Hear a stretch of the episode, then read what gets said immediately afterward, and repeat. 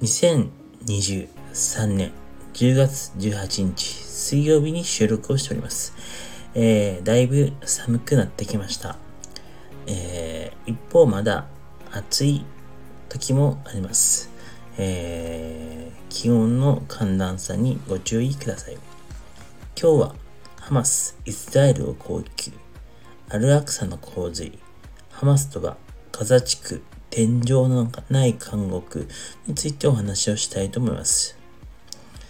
10月7日、パレスチナ暫定自治区のガザ地区を、パレスチナ暫定自治区のガザ地区を実行支配する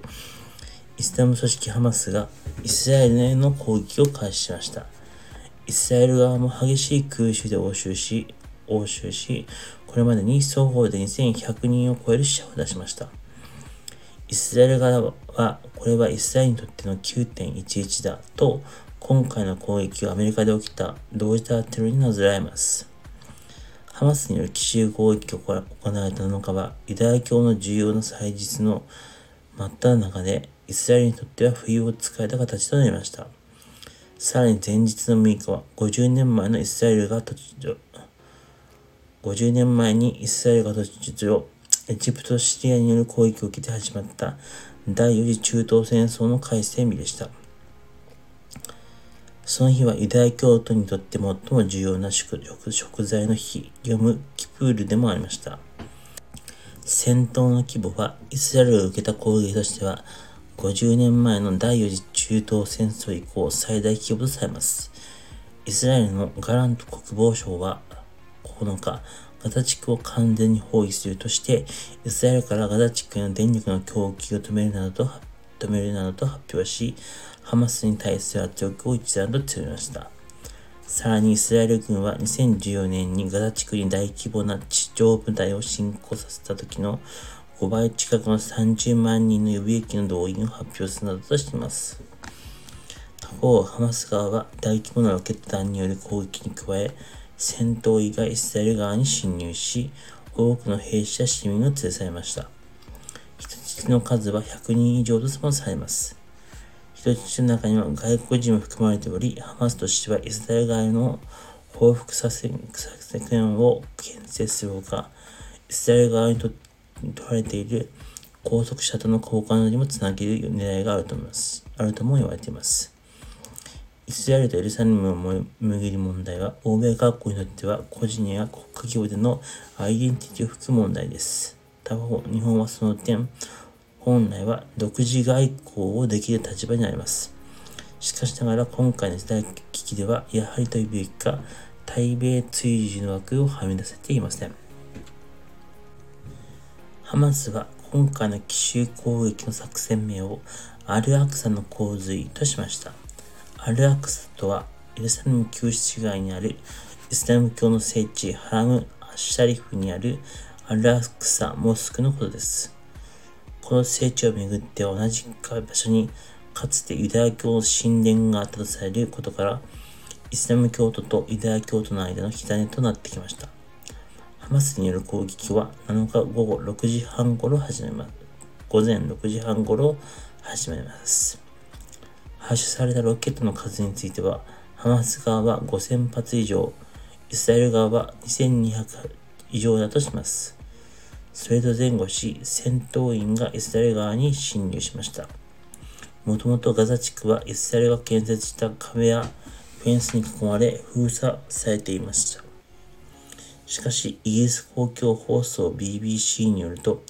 検問所を含む 7, か 7, 7カ所をハマスの戦闘員が突破したと分析しました。このうち空から侵入があったとする動画では、複数の戦闘員が動力付きのパラグライダーを使い、イスラエルが結成したコンクリートの分離壁を越えている様子が映っています。また、イスラエルとガザ地区の間の行き来を管理するエレズ検問所で撮影されたとされる映像では、分離壁で大きな爆発が起きた後、戦闘員たちが走っている様子や、施設の中で激しい銃撃戦が起きている様子が記録されていました。そしてフェンスごと爆破して、そこから武装した戦闘員を荷台に乗せた複数の車がイスラエル側に侵入しているような動画もありました。さらに、8日に公開された映像では、複数の戦闘員が海と見られる場所でボートに乗り、水面を進む様子が捉えられています。一方、イスラエルは近年、サイバー戦争や情報収集、先端兵器に軸足を移しており、軍は比較的ローテクな地上攻撃により、不意をつかれた形です。また、最近のイスラエルの軍事的関心は、ヨルダン川西岸に向けられ、イスラエルはパレスチナ武装勢力の反乱を鎮圧するために、西側西岸へ軍部隊を派遣していました。いずれにせよ世界の警察であるアメリカの力を弱める G05 の世界を示しています。今回、イスラエルに大規模な攻撃を仕掛けたハマスとは、パレスチナのガザ地区を実行支配する武装組織です。2007年にガザ地区を掌握して以降、イスラエルと何度か交戦してきました。イスラエルは1948年に建国されました。ヨーロッパなどで迫害されたユダヤ人たちが祖先の土地に国を作る運動を始め、移住した場所がパレスチナでした。しかし、建国に伴い、パレスチナ人、アラブ人は故郷を追われます。そして、反発するパレスチナ人をパラブ諸国を支援し、イスラエルとの戦争が繰り返されてきました。1993年、イスラエル政府と PLO、パレスチナ解放機構は、アメリカ、ホワイトハウスでオスロ合意に調印します。イスラエルと独立したパレスチナ国家が共存する二国家解決を目指す方向性が打ち出されました。しかしながら、パレスチナ人が住んでいた土地にユダヤ人が無理やり住宅などを建設してしまう入植の問題や、双方が人として主張するエルサレム貴族など、様々な問題は将来の交渉として先送りされます。その後も双方による襲撃事件や軍事衝突が後を絶たず、交渉を破綻します。パレスチナ自治区はパレスチナ自治政府が治めるヨルダン川西岸とハマスを実行支配するガザ地区に分裂しました。イスラエルは2007年にガザを封鎖します。アメリカが仲介する和平交渉も2014年から中断しています。ハマスはイギリスのほかアメリカや欧州連合 EU がテロ組織に指定しています。一方、イギリスの BBC はハマスについてパレスチナの実際武装勢力だと呼んでいます。BBC の編集方針ではテロリストという故障についてむしろ理解を妨げるものになり得ると指摘し、何が起きたかを描写し、視聴者に行為の結果を伝えるべきだと規定しています。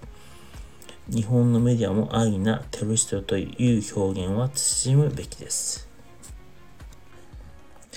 ガザ地区はよく天井のない監獄と表現されます。長さが 50km ほどの細長い地形で大きさは鹿児島県の種子島くらいの場所に200万人を超える人たちが住んでおり、世界で最も人口密度が高い場所の一つとも言われています。2007年から続くイスラエルによる封鎖により、人や物資の移動は制限されており、貧困率や失業率が高く、多くの問題を抱えています。世界銀行のデータ、2020年4月時点によると、ガザの人たちの50%以上が貧困状態にあるとされています。ハマスによる攻撃はアメリカやバイデン政権がイスラエルとサウジアラビアなどの関係正常化に向けて仲介に動く中で起きました。そのためアルバ系住民のイスラエルへの反感を放置たままの正常化に反発し、ハマスが妨害を試みた可能性も指摘されています。一方、ハマスの今回の攻撃にヨーロッパ諸国ではパレスチナ支援の在り方が再検討されてきています。欧州連合連合は決めのない支援での継続を示表明したものの、各国で立場が割れ始めています。パレスチナ支援団体は危機感を募らせます。欧州最大級のパレスチナ連帯キャンペーン本部ロンドンのベン・ジャマール代表は朝日新聞の取材に対し、支援の打ち切りは全てのパレスチナ人を傷つけることになると語り、ハマスとパレスチナ人は区別するべきだとしました。やはりハマスをテロリストと列定している場合ではありません。シャークの根源は、やはりイスラエルがパレスチナ土地を搾取している点になります。さらに言えば、アメリカでネイティブインディアの土地、アメリカでさえネイティブインディアの土地を搾取してきました。同じ過ちは繰り返してはなりません。今日の収録はここまでとなります。皆さんまた今度さよなら。